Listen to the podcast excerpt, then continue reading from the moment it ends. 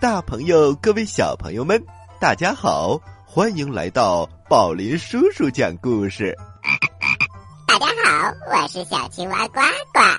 刚才说话的是宝林叔叔。哈哈，谢谢呱呱介绍我。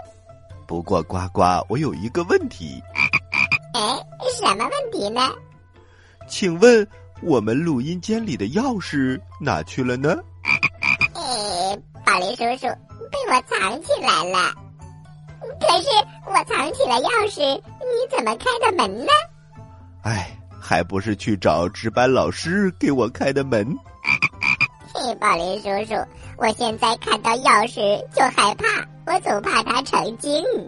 啊，钥匙成精？哦，我知道了，是不是昨天宝林叔叔给你讲的大门钥匙那个故事呢？嘿嘿，宝林叔叔，以后睡前不要给我讲这么神奇的故事。好吧，好吧。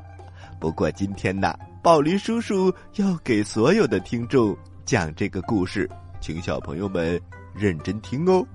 这个故事的名字叫《大门钥匙》，它是一个钥匙精哦。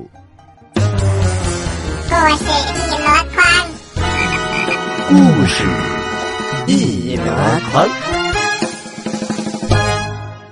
大门钥匙。这把钥匙来自铁匠的店铺，住在侍卫官的衣兜里。据传说呀，每个人的性格和行为方式都是随着自己出生的星座而形成的。比如说，金牛星座、天蝎星座，等等等等。侍卫官的太太则说，她的丈夫是推车星座的。人不推他，他不走。他的父亲推他进入了总统办公室，他的母亲推他进入了婚姻殿堂，他的妻子推他当成了侍卫官。现在他的年事已高，是一位知识丰富、幽默风趣、精通钥匙的行家。他为人友好，见了谁都喜欢。愿意和任何人聊天。如果他正和一个人聊天的时候来了第二个熟人，他会拉着第一个人的衣扣，握着第二个人的手，同时还和从身边走过的第三个人打招呼。这位侍卫官很喜欢逛书店看书、翻杂志，他知道关于订婚。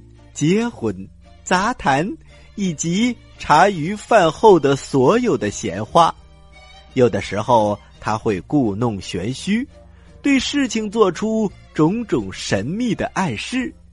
如果有人问他这些消息是从哪儿来的，他总会说：“这主要归功于我的那把大门钥匙。”当侍卫官和他的太太。刚结婚那会儿，夫妻两个人就住在这所大宅院子里。从那时起，他们总是用一把大门钥匙。不过当时他们不清楚这把钥匙的神力，一直到后来他们才知道。十九世纪前的丹麦，在首都哥本哈根的晚上，照明用的还是油灯。那个时候没有电车，没有火车，也没有游乐场。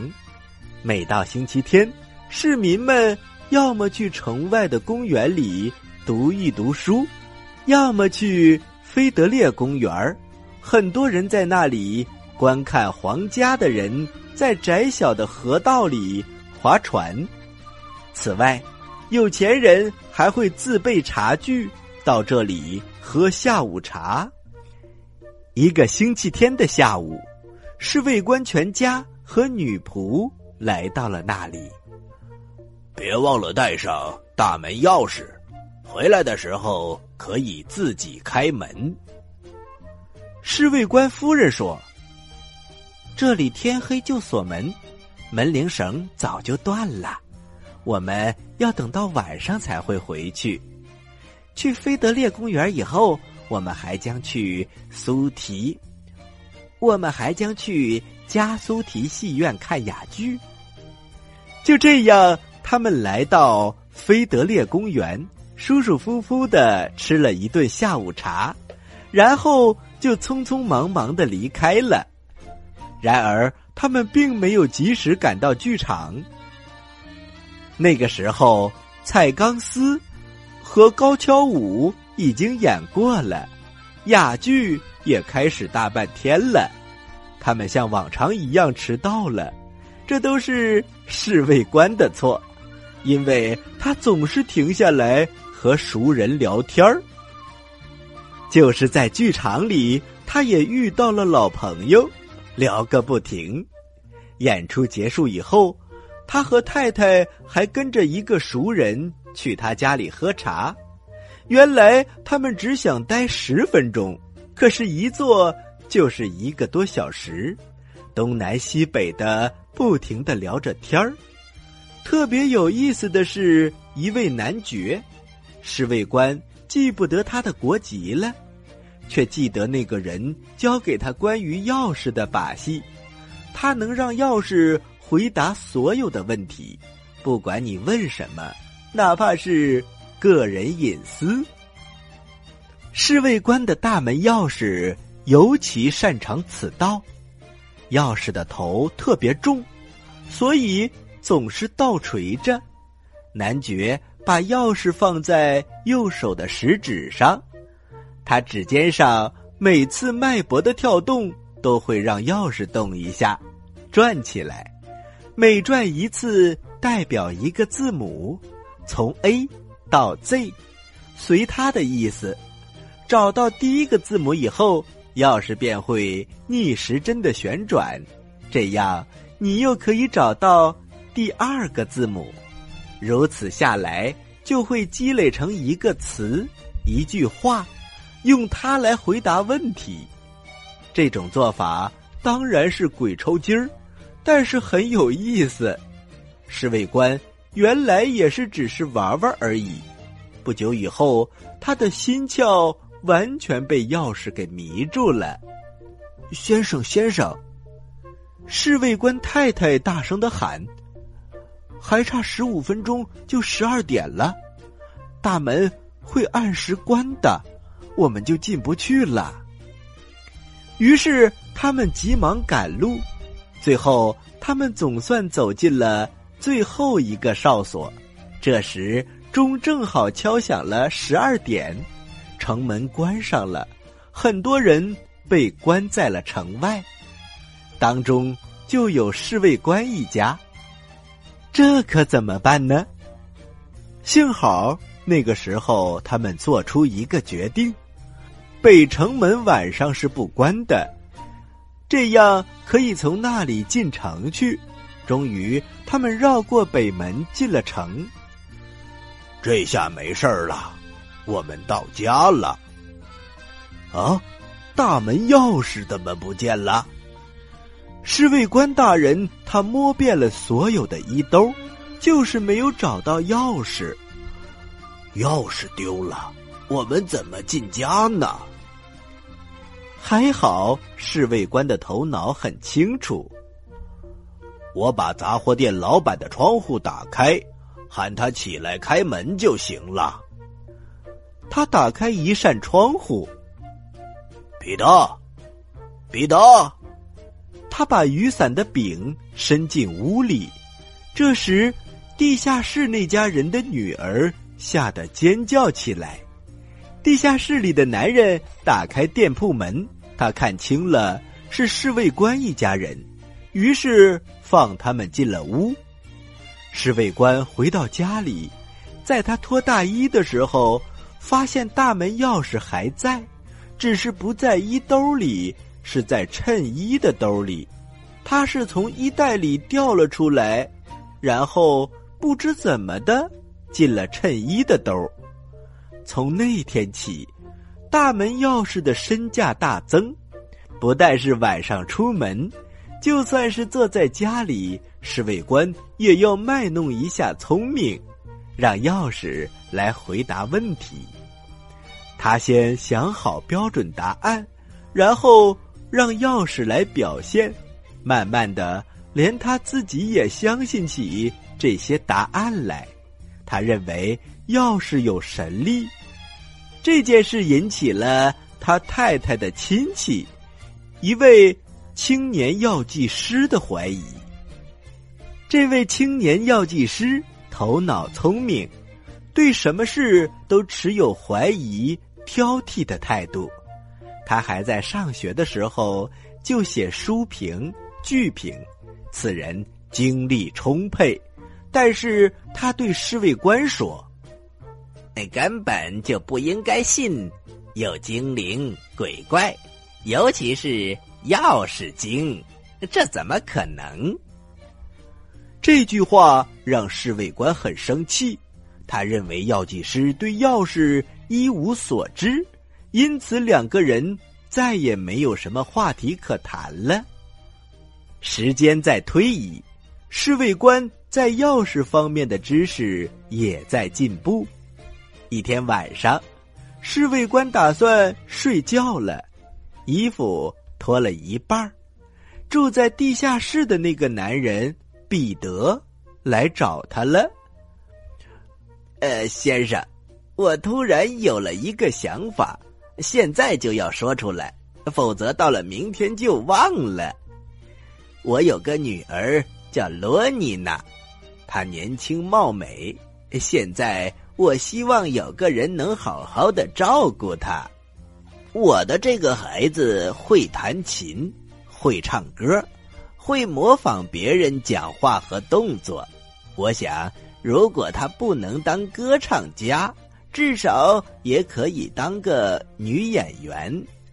今天我和一位导演谈过，导演问我，他读过什么书吗？我说没有，他什么也没有读过。导演又问我，多读书对一位女艺术家来说是很重要的，她是不是应该多读书呢？我相信。我的女儿现在读书还来得及，于是我就回了家。我想让她去一家出租书籍的图书馆读书，但是今天夜里我突然想到，我有地方能借到书，为什么要去租书呢？侍卫官大人家里有的是书，够他读的，他肯定能免费借来阅读。呃，是不是侍卫官大人？侍卫官说：“罗尼呢是个好姑娘，她应该有书读。不过，她有没有人们所说的天分呢？或者说，有没有成功的运气呢？”彼得继续夸奖着自己的女儿：“呃，运气他是一定有的。”他曾经中过两次奖，第一次得了一只衣柜，第二次得了六套床上用品。侍卫官说：“这件事不能由你来说，我来问问钥匙。”他把钥匙放在右手的食指上，转动着钥匙，一个字母接着一个字母显示了出来。钥匙的回答是：“胜利。”与好运，就这样，罗妮娜的终身终于定下来了。侍卫官立刻给了他两本书，一本是《杜威克》，一本是《人际交往术》。从这天晚上开始，罗妮娜和侍卫官一家的关系变得更加亲密起来。他常常来到侍卫官的家里做客。侍卫官发现他聪明伶俐，侍卫官太太则发现他有时又是一个天真可爱的小姑娘。这对夫妻非常的喜欢他。罗妮娜也喜欢这对夫妇。侍卫官将他编写的钥匙书递给罗妮娜看，这本书里记录了钥匙讲过的所有神奇的事情。就连一天晚上，女仆的男朋友来看她，石柜里少了半块苹果，书里都有记载。侍卫官问苹果是谁吃的，大门钥匙回答说：“是女仆的男朋友。”这个答案，侍卫官原来是怀疑的，而女仆却立刻承认了。这真是太神了！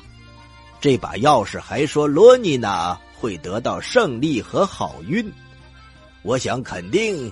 这一天会实现的。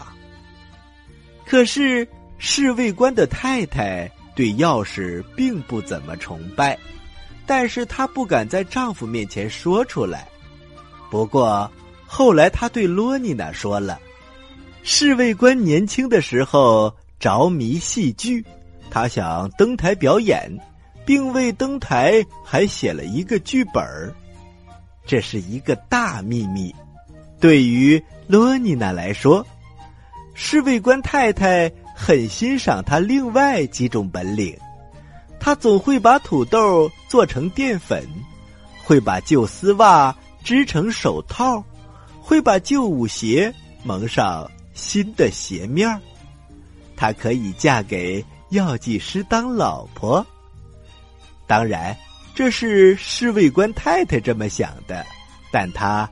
并没有说，青年药剂师马上要在附近最大的一个城市里安家，自己经营药店。罗妮娜则还用心的阅读杜威克和人际关系术。对于杜威克，他把里面所有的角色都背了下来，但是他只想演其中的。杜威克这个角色，他还不愿在京都演出，他要在一个大城市里开始自己的艺术之旅。十分奇怪的是，那个城市与那位药剂师，现在的药店老板，是在同一座城市。激动人心的一夜终于到来了，罗妮娜登台了。他将赢得钥匙所说的胜利和好运了。可是侍卫官生病了，他躺在床上动不了。他的太太在家里照顾他，因此没有到现场去观看杜威克的演出。但是药剂师去了。演出结束以后，药剂师给自己的亲戚，也就是侍卫官太太写了一封。介绍演出情况的信，信中是这么说的：“太妙了！如果侍卫官大门钥匙在我的上衣口袋里，我一定要取出来虚上几虚。罗西娜演出失败了，完全是自找的。他为什么要相信那把钥匙？相信钥匙对他说的胜利与好运吗？原来。”罗妮娜的演出失败了，这封信让侍卫官看到了，他认为这是恶毒的攻击。他说，药剂师把对药师的仇恨发泄到了一个纯真的女孩的身上。当他刚刚能够下床的时候，立刻给药剂师写了一封咒骂的回条。药剂师也写了回信，只是。对那个回条里的话置之不理，好像没有看懂似的。在回信当中，药剂师告诉侍卫官，他在经营药店生意之余，正在写一本关于钥匙的小说。侍卫官的大门钥匙就是原型，是小说的主角。他有预见性，具有算命的本领。其他的钥匙。都得围着他转。侍卫官的这把大门钥匙是钥匙之王。侍卫官越看越生气，居心叵测，恶毒之极。我决定再也不和药剂师见面了。不过他们还是见了一面，那就是在侍卫官太太的葬礼上。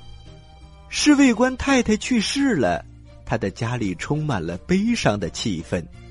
侍卫官和药剂师作为死者的亲人，他们肩并肩的走在棺材的后面。罗妮娜为侍卫官的礼帽上系上了黑纱。他在艺术的道路上没有获得胜利和好运，不过他相信他们迟早会来的，因为钥匙。和侍卫官都这么说过。罗妮娜不断的拜访侍卫官。舞台生活是美好的，但是里面充满了妒忌和攻击的陷阱。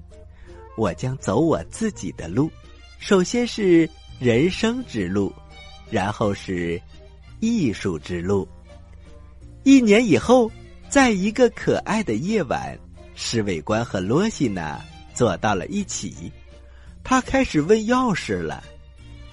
如果我还要结婚，我的新娘是谁呢？钥匙的回答是罗妮娜。就这样，罗妮娜成了侍卫官的第二任太太。好了，小朋友们，这就是神奇的大门钥匙的故事。小朋友们。如果你兜里有一串钥匙，它也有神奇的魔力，你会问什么样的问题呢？接下来是我呱呱问问题的时间，请小朋友们认真做好准备吧。我来问，你来答，呱呱提问题。嘿嘿，小朋友们。虽然今天的故事叫做“大门钥匙”，但是我提的问题却是小门的钥匙，那就是我们录音间的门的钥匙。你猜猜我把它藏在哪儿了呢？啊，呱呱，这个问题小朋友们一定猜不到。嗯，我给大家三个选项，大家就能猜到了。因为如果是藏钥匙的话，选项中。只有一个最合理：一苹果里，二水壶里，三沙发垫底下。好啦，知道答案的小朋友们，请把你知道的答案发送到我们的互动微信公众平台“大肚蛙”。大是大小的大，肚是肚子的肚，蛙是青蛙的蛙。就是我哟！发送格式为播出时间加答案。比如你回答的是六月一号的问题，就请发送零六零一加答案。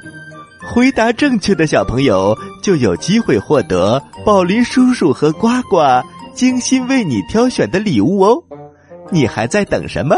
赶紧参与吧！另外。也欢迎小朋友们加入我们的互动微信交流群，宝林叔叔和呱呱在那里等着你哟。添加方式请关注大都蛙的推送信息，或者添加微信 b a o l i n s s，由工作人员审核入群。好了，小朋友们，咱们下期节目再见。再见，小朋友们。